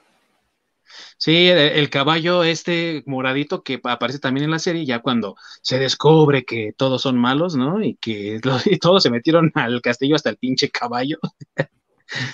Ese caballo traía. Entonces, ese tipo de errores, ¿no? Que dices tú, bueno, está bien. Eh, a lo mejor esta no es una continuación de la serie de los 80, bueno, pero en su estructura interna también tiene estos fallos, estos errores y estas cuestiones que no lo hacen un trabajo, en mi opinión, de calidad, porque ya vimos que sin que yo mencione el canon anterior o el canon de los cómics o cualquier otra cosa, en su estructura interna, esa secuencia de unos cuantos segundos está toda mal, toda mal escrita. Y lo encuentras en todos lados. Evelyn no se la pasa de estar quejándose de que hay esqueleto, me tumbaba el, potencial. No podía yo hacer grandes cosas por culpa de este cabrón. Vas con Triclops, ay no, pinche esqueleto. Por eso ahora todos somos tecnológicos, porque ese güey usaba magia. Vas con Merman, ah, pinche esqueleto. Me prometió el sol, la luna y las estrellas y me defraudó el güey. Me dejó como novia de pueblo, ¿no? Aquí en el mar de cristal. No mames, o sea, ¿qué, qué tipo de avance o de progreso es ese para los personajes? Y entonces yo realmente no entiendo de dónde algunos fans que defienden esto a capa y espada dicen, no, es que hubo un avance de los personajes, hubo un progreso, una profundidad de los personajes. Yo sinceramente lo que les voy a decir es, yo nada más vi He-Man conoce Game of Thrones y todos mueren. Órale, cabrón, se muere el orco, se muere eh, Adam, se muere, se muere He-Man, todos se mueren, güey. Sí es, sí, es verdad, todos se mueren. Bueno, todos los todos los que son este clásicos, ¿no? Y, los que no se mueren están retirados y deprimidos como Manhattan. Y, y, los, y todos los que se mueren son hombres, güey. O sea, ni una sola mujer se murió. Porque poderosa se inclusión ah, huevo. Claro. Entonces, o sea. no, y también le dan este, y también le dan como otro, otro papel, por ejemplo, a Roboto, ¿no? Porque Roboto en la serie era un pinche, yo diría que ni secundón, güey, era un pinche, un personaje terciario ahí que desapareció porque, no sé, güey, porque tenían, querían vender Porque venía de otra dimensión, güey, venía de otra dimensión. pero, no, sí, pero en realidad no tenía como un, un este, pues un papel, eh, ¿qué se puede decir? Importante, güey, o sea, o sea, sí, ¿no? O sea, le dan aquí otro, otro papel más importante a Roboto, ¿no? Sí, ¿no? y... En, general los personajes, cómo se van desarrollando y demás, como dice Ding Dong, no tienen realmente ningún crecimiento en absoluto, desde la que llega, que le mienten, esto, termina siendo un berrinche, porque ni siquiera se ve decepcionada, sentida, frustrada, nada. Realmente es un berrinche lo que hace. Dice, ah, emitieron, ya no los quiero, entonces aviento todo y me voy. De Evelyn, que se la pasa quejándose de todo y luego los cambios de corazón este, a cada ratito, también de, ah, no, pues ya soy buena porque estaba platicando con Orco, Orco me hizo cambiar de, pues de bando, entonces ya, ahora voy a dejar de ser Evil y solo voy a ser Lin. Y al final, ah, no, pues ya revivió Skeleton, nada, que se creen, pues ya me voy con Vemos todos, sí soy Evil Este, bueno, es que, que, que, no, lo, no, no, lo sacan de, pues de un otomano, un sillón ahí para que alguien ponga los pies. Roboto que se vuelve la sustitución de, del Manatans original que ahora resulta que tiene sentimientos y que eh, transmitió su alma y vida Manatans a Roboto, es como que, eh, órale, pues. Y Manatans, que pues es un viejo retirado, que ah, me corrieron del castillo, entonces realmente ya no peleó por mis ideales, entonces ya me dijeron, llégale la chingada, pues bajo la cabeza y me voy. Y después, este, no, pues que quiero reconciliarme con Tila, que pues es que mi hija no fue mi culpa, que perdón, bla, bla, bla. Y Tila, pues se supone que si estabas muy dolida, muy decepcionada, muy todo, el decir, ah, bueno, ya te perdoné, ya, no pasa nada. Vamos a, a forjar la espada, pero no quiero que vengas, quiero que te vayas a cuidar el castillo. Entonces, ese tipo de crecimiento realmente ni siquiera lo hacen bien. Está como muy, muy en chinga. Si quieres hacer un crecimiento, tenías que darle mucho más, más tiempo y más espacio a cada personaje para que realmente vieras un crecimiento. En cinco capítulos no logras eso, ni a chingadas. En cinco capítulos, a lo mejor y llegas a desarrollar un personaje con más profundidad. Pero a todos los que te aparecen, no, no, no, haces nada. Realmente, ahora sí que el que mucho aprieta, no como el que, ¿cómo El que mucho, mucho barca. El que mucho abarca, poco aprieta. Termina siendo algo así. Que quiso darle a todos y pues realmente no definió a ninguno. Así es. Ni uno. Y la cuestión es que sufre la historia porque se supone que es el show de Tila, ¿no? La superpoderosa machorrona que tiene ahora una novia negra y entonces eh, está bien con la novia, ¿no? Ah, si tú no quieres venir, Tila, pues yo sí me voy a votar porque yo sí quiero ser heroína. O bueno, héroe, porque inclusión. Entonces, ella sí quiere aventarse, se avienta Tila. Tenemos a Evelyn, Orco, Bisman, o sea, son seis personajes más o menos los que están dentro del equipo. Ninguno es desarrollado, ninguno es explorado a profundidad. Ahí te dan unas pinceladas de uno, unas pinceladas de otro, como en el caso de Orco, de Evelyn, Pero y entonces Andra, que se supone que estaba teniendo como un papel prominente, porque acá de a donde tú vayas, yo voy, mana, porque aunque no lo diga el guion, somos novias, ¿no? Entonces, de repente, Andra, bótate la chingada, güey, tú ya no eres necesaria hasta que algo salga. Tú por ahí atrás, ¿no? En, en el background. Y ya cuando, cuando tienen que pelear con los zombies, ah, se me ocurrió, sí, cierto, ahí anda Andra, ¿no? Pues que haga algo, güey, que active al roboto para que se desaparezcan los zombies. Entonces, eh, pasa lo mismo con varios personajes. ¿Quién estaba cuidando el castillo? Ya lo dijiste tú, Mana Torms. Llegan al salón del conocimiento donde He-Man va a decir, por el poder de Grayskull ya tengo el poder, y Skeletor le, le dice, guárdame el fierro, ¿verdad? ¿Y qué pasa? Todos se quedan paralizados y Manatrams nunca bajó el güey, nunca fue a ver qué tranza, nunca nada. O sea, Manatrams, quién sabe dónde estuvo, se les olvidó que estaba ahí en el castillo y entonces Sandra, Evelyn y, y, Tila así sorprendidas y el Bisman así de, ah, pues ya llegó de nuevo el Skeletor, pues vámonos de ese lado, ¿no? O sea, se les olvida qué personajes tienen, se les olvida qué personajes están usando y cómo usarlos. Es mala escritura, es pésima escritura pésima escritura por donde lo quieras ver, de cómo manejan a los personajes y de cómo están moviendo la historia. ¿Qué necesidad tenía? Fíjate, ¿qué necesidad tenía He-Man, o mejor dicho Adam, de llegar al salón del conocimiento y transformarse en He-Man ahí? Número uno. Número dos, si Skeletor, nada más con agarrar la espada y enunciar el encantamiento iba a tener el poder, ¿qué necesidad tenía de ir al salón del conocimiento si lo único que necesitaba era arrebatarle la chingada espada a He-Man. Exactamente. Así es. Error tras error y falla tras falla que demeritan del producto final, la verdad. Y volvemos otra vez a la cuestión de que He-Man no es el protagonista, no aparece realmente en los capítulos 2 al 4, porque aunque aparezca en flashbacks o peleándose con Tila ahí en su ilusión de Scareglow, no es he no es el presente, no es la historia que estamos siguiendo. Y cuando por fin aparece ya se va a transformar. Ah, ¿qué crees?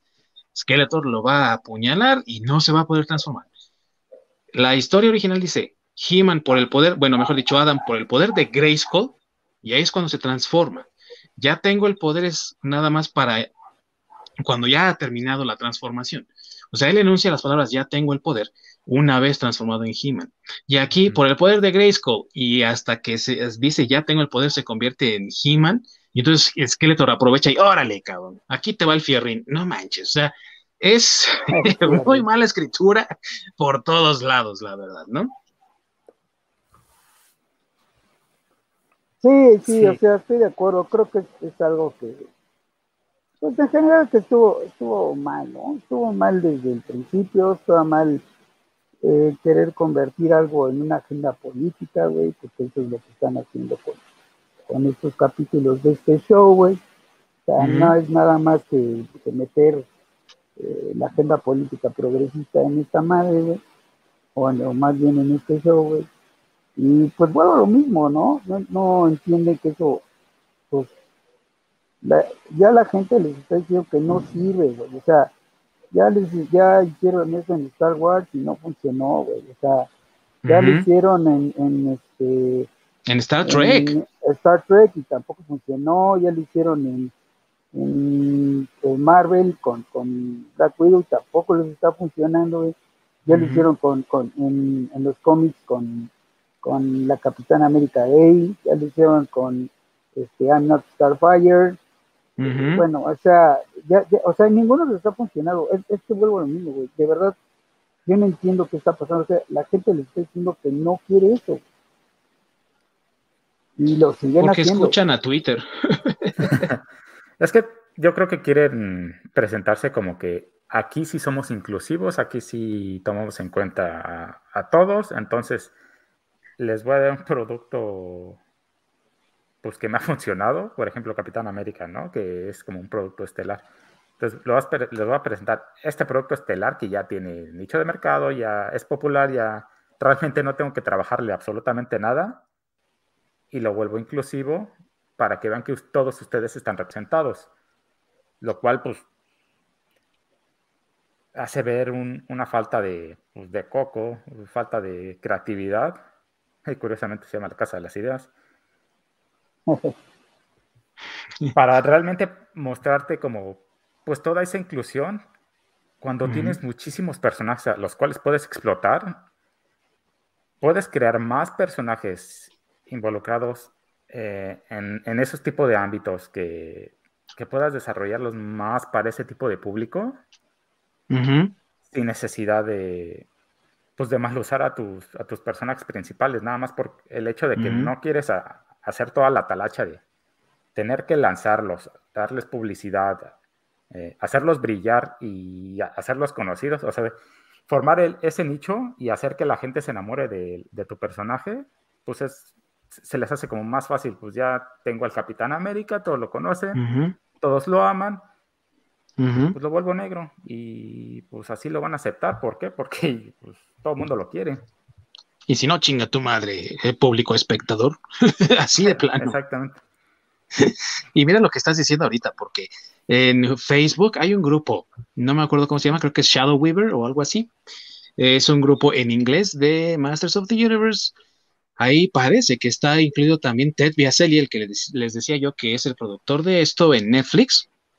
Y un, em, cuando se habló de que iban a cambiar al rey Grayskull, ¿no? Por un hombre de color, como dijo Masacre hace un rato, lo mencionaron por ahí y un fan, que también es de color, dijo, ya estoy harto de que nos estén dando este tipo de productos mediocres donde cambian a los personajes a personajes negros o lo que quieran y piensan que con eso ya nos están dando eh, representación y demás. Esto a mí no me sirve y no me ayuda. Yo quiero ver personajes originales. Y Ted Biaselli le respondió y le dijo, sí, yo sé lo que estás queriendo decir, pero bueno, nos interesa, ¿no? Porque vamos a hacer estos cambios porque es muy difícil que alguien acepte personajes nuevos en Masters of the Universe. No es cierto.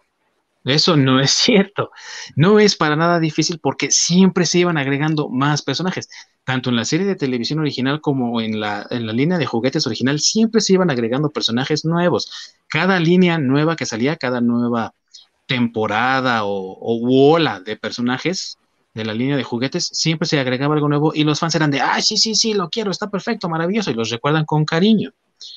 El Rey Grayskull, cuando lo agregaron, que fue en la serie de 2002, a veces generaba un poco de controversia, a veces no, porque eh, pues iba borrando lo que dijo ya Masacre de Preternia y lo iba transformando.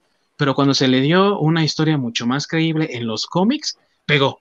Y los fans lo aceptaron completamente sin ningún problema y sin chistar. Entonces, es cosa de querer hacerlo.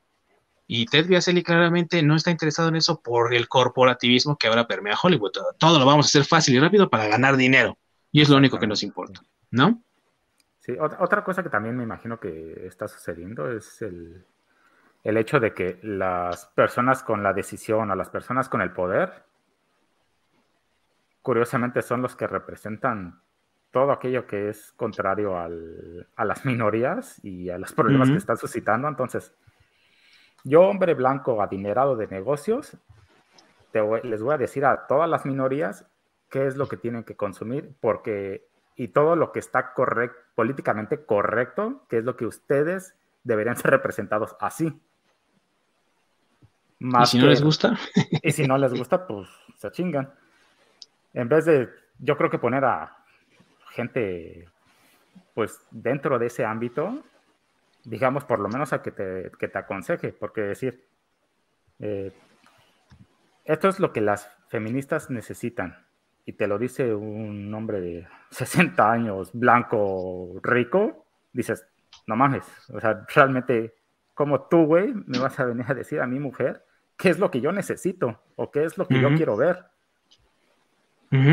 Sí, es la cuestión que no entienden estas personalidades en Hollywood y es la cuestión que está afectando tanto también el entretenimiento, como decíamos, es que no entiendo por qué. Y creo que nadie entiende. no eres el único, carnal. Solo esos güeyes se les hace una brillante idea. Sí, exactamente. Y pues el problema va generando. Y, mira, que la verdad, vamos a hablar un poco antes de irnos de del aspecto técnico de la serie. La verdad es que se ve bonita. O sea, la verdad es que se ve bonita. La animación está muy padre. Ah, sí, ahí el, al dibujo y eso sí, no, digo, sí está padre, pero es que ya está más moderno, ¿no? De, de, hecho, por ejemplo, el diseño de, de Manhattan viejo sí, sí me agradó, se ve Sí, bien porque ya se ve como el Manhattan retirado, ¿no? El diseño del Ujú. orco también ya se ve, bien- se ve mejor, se ve menos, este, menos patiñón, menos ñoño. Este, Ujú. digo, Sí, se ve Skeletor y mejor. He-Man. Skeletor y He-Man, pues ni se diga, o sea, en cuanto al dibujo se ve bien, ¿no? Sí. Triclops, o sea, Trapjo, sobre todo en, en el primer capítulo, ¿saben? Con los diseños originales, Beastman. Y Todos esos sí se ven bien, o sea, en cuanto a, digo, bueno, yo creo que es un desperdicio. Es un desperdicio lo que están haciendo, un desperdicio de personajes, de historia, de, de marketing, de todo, güey. Ni cuando hicieron Sí. la película creo que la cagaron tanto. no, no, eh, no. Y mira que la película, la verdad es que es con Courtney Cox, ¿no? Y tiene lugar en el planeta Tierra. Ni siquiera Sí, en claro, Eternia. sí, ni siquiera en Eternia, sí. Sí, estamos en Sí. Eternia como por 30 segundos, ¿no? Un minuto, no sé cuánto. Sí, sí, y, los diseños de personajes están. Bueno, eh, eh, eh, ahorita que estás mencionando de que es difícil que acepten nuevos personajes, güey, o sea, crearon al personaje ese que sale ahí en esa película, güey, también vendieron el, el juguete, este, ¿cómo se llamaba ese, ese, ese Blade, el personaje? de la espada. No, el no, de la no, espada no, que era como No, no, no, cibernético. el, el- como Gremlin o no sé qué demonios es, ¿no? no, el, era como un Windlord o, o Wildor o algo así Sí, se sí, llamaba. sí. Ah, ese- sí. Como Sí, sí. monstruito, güey, ese Sí, que- como una madre así. Ándale, que lo metieron en lugar de, or, de orco, güey. Ajá. Porque pues, Sí. era muy caro hacer a orco en la película y me madre. güey. O sea, e- ese también lo vendieron, güey. O sea, en, en juguete también lo vendió. Digo, no sé cuánto habrán vendido, pero, pero lo metieron, güey. O sea, que no venga Sí, con que es difícil meter nuevos personajes. No, no es difícil. La cosa es quererlo hacer y, y escribirlos de tal, de tal manera que la gente los pueda aceptar. Y la gente sí los acepta, sí los acepta, pero la, la cuestión es quererlo hacer. Y la verdad es que, eh, por ejemplo, dices tú, Wildor lo aceptaron muy bien, ¿no? Venía con el aparatito y ese. También Blade, que era uno de los enemigos de, de Skeletor, que sustituye a Trap Joe, que es el que tiene ahí como una espada y que es un medio cibernético, lo aceptaron bastante bien también. Se vendieron muchas figuras. Y, y tú puedes poner estas figuras, por ejemplo, a la venta hoy en día y te, aseguro que van a vender. Lo mismo si haces una animación de calidad como la que tenemos ahorita, si cuentas una buena historia, seguro que la van a consumir. Ahora, yo les preguntaría aquí a ustedes, mis queridos amigos, si hubiesen dicho desde el principio, ¿saben qué? Esto no es una historia de He-Man, esto es Masters of the Universe, pero es un spin-off y ahora vamos a ver la historia de Tila. ¿Creen realmente que se hubiesen enfadado tanto o que los fans se hubiesen disgustado tanto? Pues yo creo que no, porque ya, ya, ya sabes a qué le tiras, ¿no? O sea, es, es como Ujú. dice al principio, ¿no? O sea, ya pides unos tacos, y yo, yo, pues tacos nada más hay de tripa. Bueno, pues ya tú sabes si le entras o no, ¿no? Pero ya sabes. Sí, Entonces, yo, yo creo que sí hubiera sido el, el- el coraje de los de los fans, pues menor, ¿no? Porque pues ya sabes de qué se iba a tratar, sabías que no ibas a ver a Jimán propiamente, porque la historia iba a, estar, tra- iba a tratarse de Tila, entonces, ¿cómo hubieran desarrollado a Tila? Y eso es, es- es otra historia, ¿no? Pero, pero vamos, o sea, tú ya no, va, no, no te enganchan o no te venden, no te venden humo, güey, porque en Ujú. realidad eso fue lo que hicieron, te vendieron humo, güey. sí, Sí, concuerdo Y completamente.